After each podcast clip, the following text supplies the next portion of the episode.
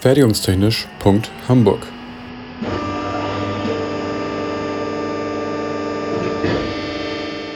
Ein Podcast rund um die Produktion.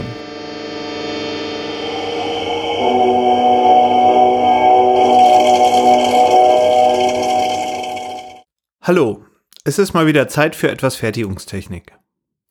Ich bin Jens Telchkamp, Professor am IPT der HAW Hamburg. Ich habe mich ja schon mal in der ersten Folge rund um den 3D-Druck vorgestellt vor einigen Wochen. Seitdem hat sich in meinem Lebenslauf nicht so viel geändert. Kurz zur Nomenklatur. Ich rede im weiteren Verlauf nur noch von AM für Additive Manufacturing und meine damit die Gesamtheit aller Verfahren, die zur additiven Fertigung, umgangssprachlich auch 3D-Druck genannt, gehören. Nachdem es in der ersten Folge um die Frage ging, warum man überhaupt additiv fertigt, und wie sich das zu den etablierten Fertigungsverfahren positioniert, soll es heute um eine AM-Technologieübersicht gehen. Wie macht man eine Technologieübersicht? Es gibt grundsätzlich mehrere Möglichkeiten. Erstens, ich kann nach den verdruckbaren Materialien vorgehen. Also zuallererst fragen, welches Material ich benutzen will, Kunststoff, Metall, Polymere, Nudelteig und so weiter, um dann zu fragen, wie das geht. Nudelteig gibt's übrigens wirklich als 3D-Druckmaterial, Schokolade auch. Zweite Möglichkeit einer Systematik. Ich kann statt von den Materialien auch vom Aggregatzustand des verwendeten Rohmaterials ausgehen. Das ist nicht unbedingt das gleiche wie die erste Möglichkeit. Wenn ich mir zum Beispiel den pulverförmigen Materialzustand als Ausgangszustand vornehme, dann habe ich auf der Materialseite direkt Polymere, Metalle und Keramiken mit drin, bin also gleich in mehreren Materialsystemen unterwegs. Dritte Möglichkeit einer Systematik. Ich kann technologisch vorgehen, also zuerst fragen, mit welchen physikalischen Prinzipien ich die einzelnen Schichten erzeugen, aushärten und verschweißen will, um dann später zu sehen, welche Materialien ich jeweils in welchem Ausgangszustand verarbeiten kann. Ich könnte also gucken, was ich zum Beispiel mit einer Laserscanner-Einheit machen kann, und käme wiederum auf verschiedene Materialien, Metalle, Polymere und so weiter und Aggregatzustände, Pulver, flüssiges Harz und vieles mehr. Vierte Möglichkeit einer Systematik, ich gehe chronologisch vor, erzähle also eine kurze Geschichte der AM-Verfahren. Ich entscheide mich für viertens. Die Chronologie passt wohl am besten zur Erzählung in Podcastform und wird die wenigsten Unfälle durch eingeschlafene Podcasthörer verursachen. Dass es gar nicht so einfach ist mit der chronologischen Reihenfolge, zeigt sich auch gleich.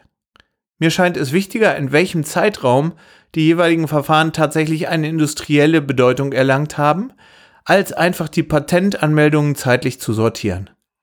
Man könnte es natürlich auch genau andersherum sehen. Die ersten AM-Technologien waren LOM und SLA, entwickelt etwa Mitte der 1980er Jahre. Ich beginne mit LOM, das steht für Laminated Object Manufacturing und funktioniert in etwa so, wie man AM im Kindergarten oder in einer Grundschule machen würde. Im Grunde läuft es auf Ausschneiden und Verkleben hinaus. Die einzelnen Schichten werden aus einem Material, zum Beispiel Pappe oder dünnem Holzfurnier, ausgeschnitten und mit der jeweils darunter liegenden Schicht verklebt. Einzelne Schichten werden also erst physisch erzeugt und dann zusammengeklebt. Anschaulicher geht es kaum. Natürlich in der Version als industrielles AM-Verfahren nicht mit Schere, Papier oder Klebstofftube, sondern in einer NC-gesteuerten Maschine. Ähnlich alt wie LOM ist die Stereolithografie, auch SLA genannt. Das steht für Stereolithography Apparatus. Im Gegensatz zum etwas angestaubten LOM spielt SLA bis heute eine Rolle als wichtiges AM-Verfahren für bestimmte Anwendungen zum Beispiel in der Medizintechnik oder für die Produktion von Bauteilen aus gummiartigen Materialien. Vielleicht kennt ihr den AM Adidas Turnschuh, der ist im Clip-Verfahren gebaut, eine moderne Variation von SLA. Wie funktioniert das Verfahren? Gebaut wird das Bauteil aus einem flüssigen, lichtaushärtenden Kunststoff, aus einem Harz also. Das Bauteil steht während des Bauprozesses in einem Bad aus Harz. Im Bauraum das halbfertige Bauteil, außenrum flüssiges Harz. An der Harzoberfläche wird jeweils die nächste Schicht zum Bauteil hinzugefügt. Hinzugefügt heißt, Das Bauteil wird etwas im Harzbad abgesenkt, sodass eine neue dünne Schicht aus flüssigem Harz über der bisher gebauten vorherigen Schicht des Bauteils entsteht. Das Harz läuft über dem Bauteil zusammen bzw. wird darüber glatt gestrichen. Und diese Schicht wird nun mit einem Laserstrahl belichtet. Belichtet bedeutet hier, der Laserstrahl wird genau so über die Oberfläche gelenkt, dass eben die richtige Geometrie der Schicht entsteht. Die Schicht wird also selektiv ausgehärtet und gleichzeitig mit der Schicht darunter zusammengefügt. Danach beginnt der Vorgang von vorn. Eine neue Schicht aus flüssigem Harz wird aufgetragen, erneut wird der Laser die neue Bauteilschicht aus dieser flüssigen Schicht generieren und so weiter. Am Ende steht das fast fertige Bauteil im Harzbad, wird dann ausgepackt, gesäubert und nachbearbeitet. Soweit zum SLA. Wir machen weiter in der Geschichte der Verfahren. 1988 kommt ein weiteres Verfahren hinzu, das von Anfang an und bis heute große Bedeutung hat.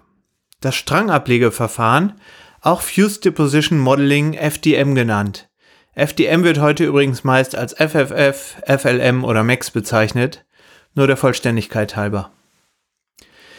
Erfunden von einem Amerikaner, der auf die Idee kam, ein Spielzeug für seine Tochter zu bauen, die Form hatte er schon vor Augen, und in diesem Moment zufällig eine Heißklebepistole in der Hand. Der Mann erzeugte die Form durch schichtweises Auftragen aus der Heißklebepistole und gründete später die Firma Stratasys. Das Verfahren erzeugt Bauteile, indem die Düse, tatsächlich eine Art Heißklebepistole, über die Oberfläche des entstehenden Bauteils geführt wird und dabei ein Strang aus Material auf die Oberfläche ablegt.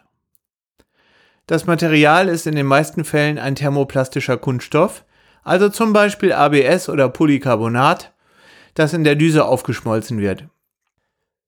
Es kann aber auch etwas ganz anderes sein.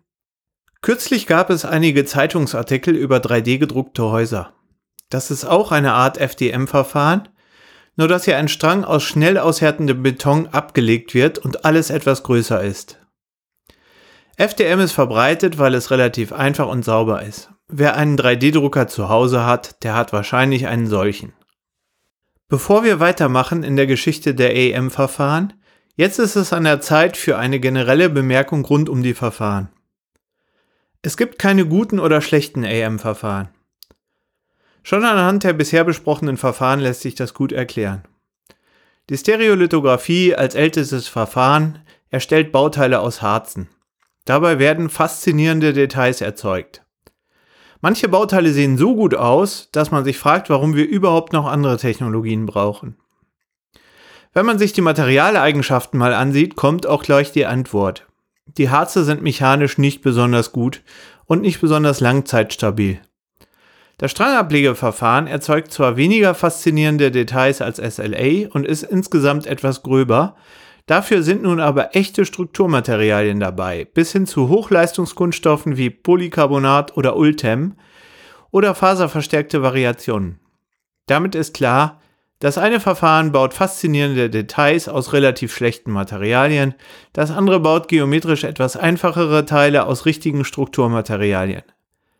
Es gibt also kein gut oder schlecht, aber wir müssen etwas davon verstehen, um die richtigen Entscheidungen zu treffen und ein geeignetes Verfahren und Material auszuwählen. Zurück zur Verfahrenshistorie. In den 1990ern kam das erste bedeutende Metall-AM-Verfahren dazu, das selektive Laserstrahlschmelzen von Metallpulvern. Im Grunde sieht es ähnlich aus wie bei SLA.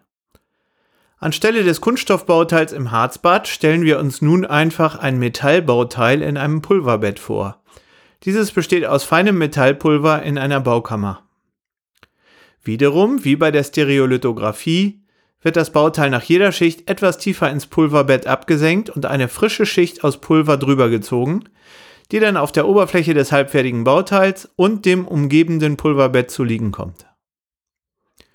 Diese Schicht wird dann per Laserstrahl verfestigt und gleichzeitig mit der Schicht darunter verschweißt.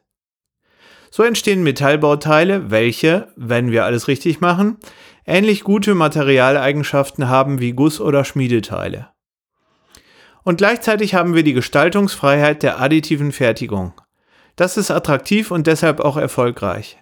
Das selektive Laserstrahlschmelzen im Pulverbett ist bis heute die wichtigste AM-Technologie im Metallbereich.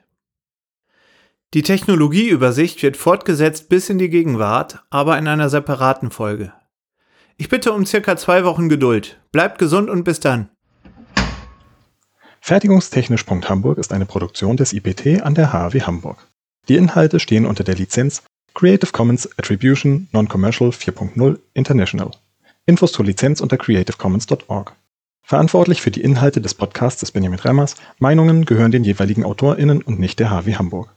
Weiterführende Links und falls vorhanden Formelzettel finden sich in den Shownotes bzw. auf der Homepage. Für Fragen, Wünsche und Anregungen erreicht man uns unter info@fertigungstechnisch.hamburg oder bei Twitter unter @fertigunghh. Es gelten die Datenschutzbestimmungen der HW Hamburg.